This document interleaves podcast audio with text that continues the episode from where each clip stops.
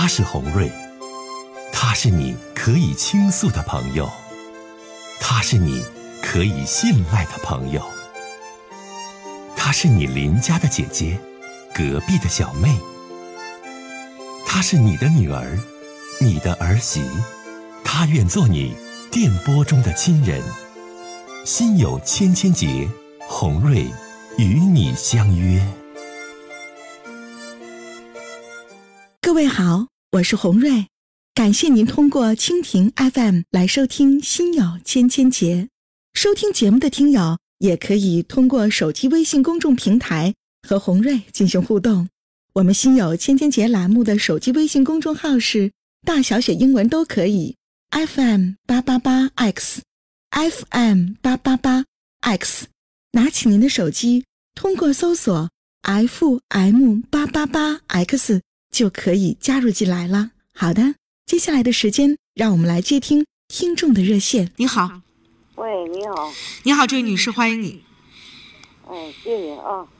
那个，说说你的事儿，哦请讲。啊，我想问一问，我家我儿子结婚啦，都八年了，嗯结婚八年了，咱家这个媳妇儿啊，完后还是三十岁、三十岁的时他就上外头要上班。咱家依然呢，咱家条件就一般，一个平民百姓的家庭。完了，刚开始挺好，完后儿上班，他这二年呐也没交咱家，就这你。他后儿了，你说的是什么话？我没太听懂。你想问的什么？旁边还有人支招的，是你的事儿还是旁边那人的事儿？不是啊，我没有人啊，这不半导体里吗？直播吗？我往这里打的我知道你把你半导体关了，啊，把半导体关了，我寻思你旁边还有一个你的姐妹帮你支招呢。半导体关没？关了。好了，说吧。我说咱家儿啊，结婚八年了，七年了，完了这媳妇儿啊，那个孩子三岁了，完了三岁上二年班啊，就这个钱也没交家，完了嗯没交家，那个在外头，呃，这不孩子现在几岁了吗？咱寻思为了孩子，咱就往下忍一让嘛。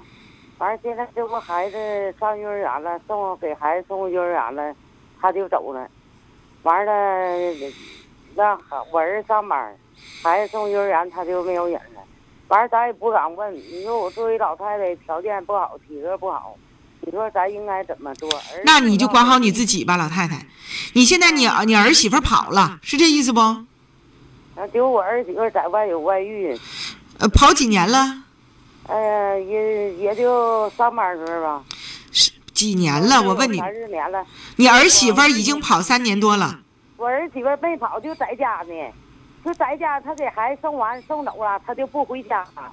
完了晚年就回来了。完了，他挣那钱二年没交。我想问你，你儿子能不能管了你儿媳妇儿这些事儿？谁管呢？我儿子这些事儿就不知道，我不能跟他说。我今天咨询你，为了为了啥？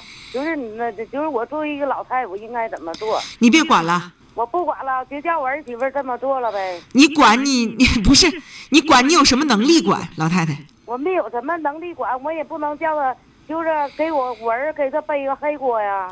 那你就把这事儿告诉你儿子，你听我讲，听我说话。哎，你把这事儿告诉你儿子，结果是什么呢？结果是什么？我也不能叫他在家挣钱不交家，完了在外头说做啥做啥，完了回家了。我首先想告诉你，这位老人，你儿子有多大本事？你儿子能不能驾驭了你这儿媳妇？这都是问题。啊，都是问题呀、我是今天咨询的你，作为一个公平的那个，不管怎么说，一个半导体的也好。不是你想问什么，老太太？你想问什么？我我我作为老太太怎么做？我想告诉你，老太太，这个事儿，第一点，你要看咱家儿子有多大的本事。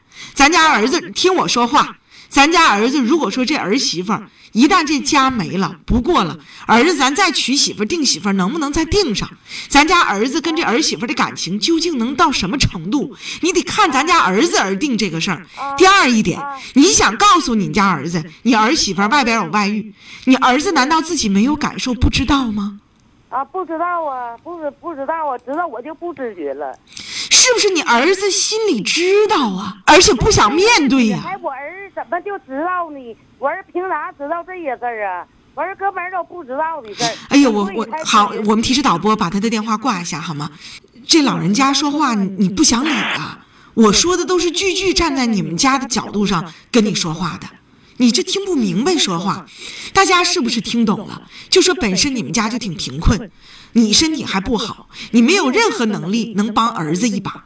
现在你发现你儿媳妇有外遇，你儿媳妇跟别的男的好，这是你作为老婆婆发现的。但是你说你儿子一直都不知道，你儿子是真不知道，还是两口子过日子，人家有人家的一套？你现在你这个问题，如果你作为一个婆婆，你把事情无限的扩大，无限的声张，到最后，可怜的是你的孙子，可怜的是你的儿子。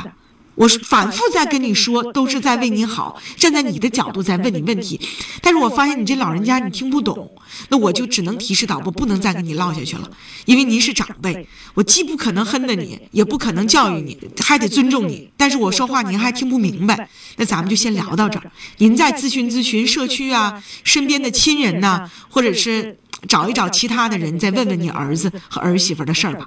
啊，就说这么多。好，我们接通下一位先生的热线。您好，哎，红瑞老师你好，您好，红瑞姐，我现在在这个感情上遇到了点难题，就感觉特别苦苦恼，然后想帮你，呃，请您帮我出个招行吗？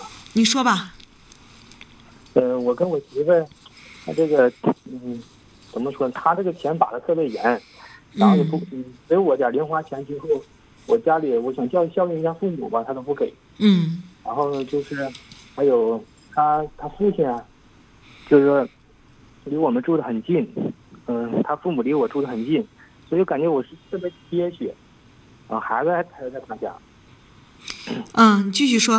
嗯、这还有就是，呃我挣的钱还还算可以，然后呃月薪能有六七千，嗯但是就是他除了给我点生活费，然后这个钱他他都把着，嗯、他自己挣的钱也我也不知道，从来没给过我，嗯，就是在这个嘿，你们俩结婚几年了？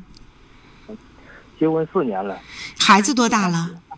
孩子三岁半，是他姐姐，我跟他姐姐是一个单位，然后他姐姐给我介绍的，嗯，啊，给我介绍他，孩孩子三岁半，你现在就觉得呢过得挺憋屈，憋屈在哪儿呢？自己收入不少，六七千，对吧？对对，嗯然后呢，自己想孝顺老爹老妈，还得受他限制。完，平时他的零花钱完还控制咱。嗯对，就是零花我零花钱够了，但是额外的钱，比如说上个月我大哥给我我兄弟三个，嗯我是靠我在外地农村来的，嗯然后呢，他是城市的，我是靠自己那个上学打拼，嗯完全是靠我自己，嗯然后嗯找了一个好工作，挣的钱还可以，嗯工作特别稳定。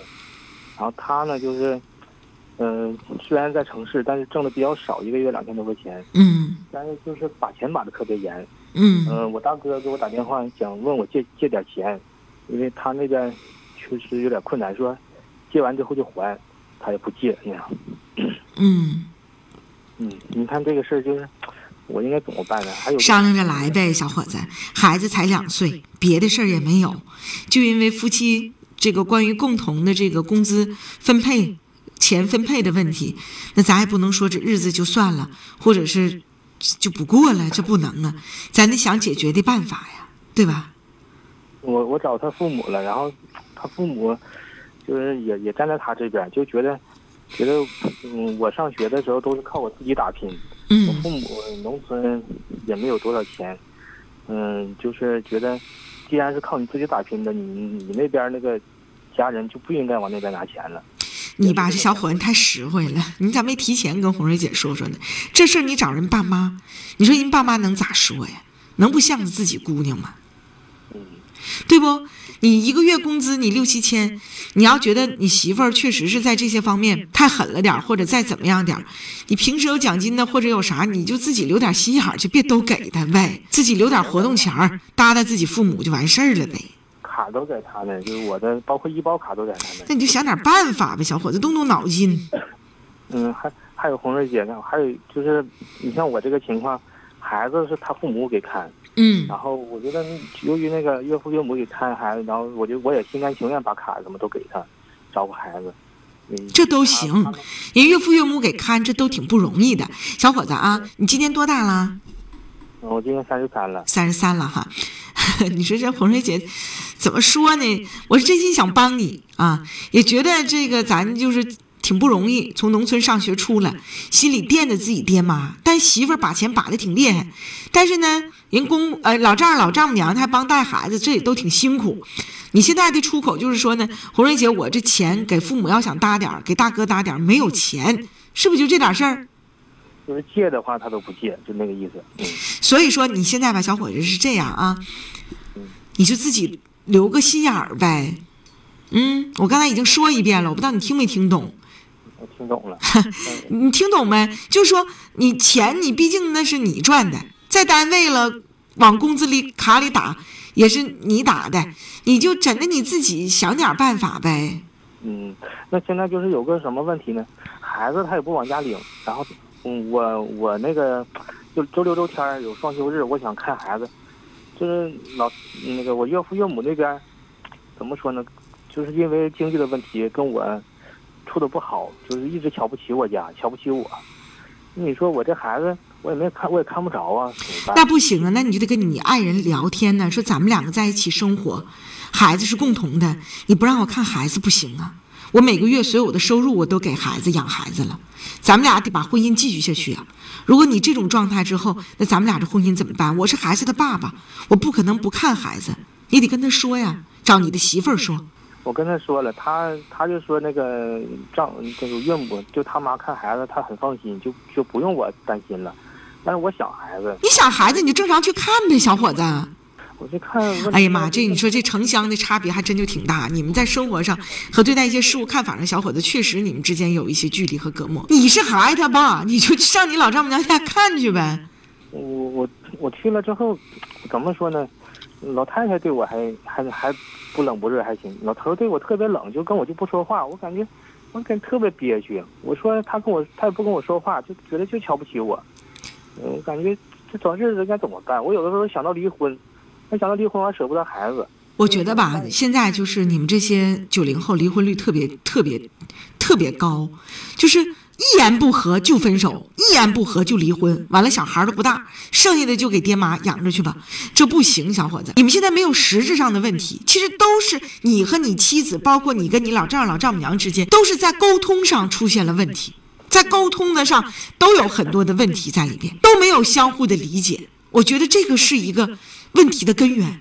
所以，小伙子，你也受过高等教育，从农村出来也不容易。你现在这个问题啊，我觉得你还得抓住你媳妇儿的心，你知道吗？你媳妇儿的心是特别重要的。再怎么地，你老丈人、老丈母娘，他也得关照、关心着姑娘的感受。他俩也不希望姑娘最后离婚带个孩子，不希望这样的。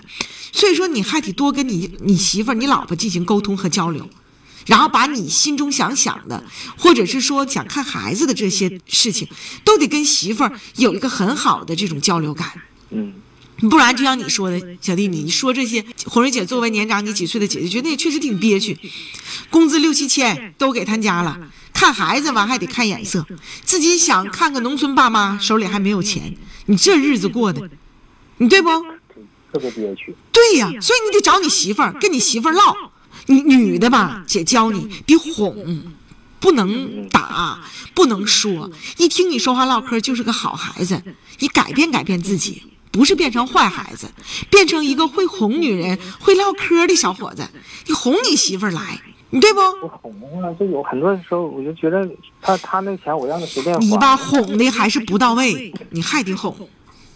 嗯，嗯，听姐话还。有嗯咱，俩没有共同语言呢。那你不是？那你当时你越唠，我就觉得你这婚姻越可悲。那你当时结婚前你想啥了？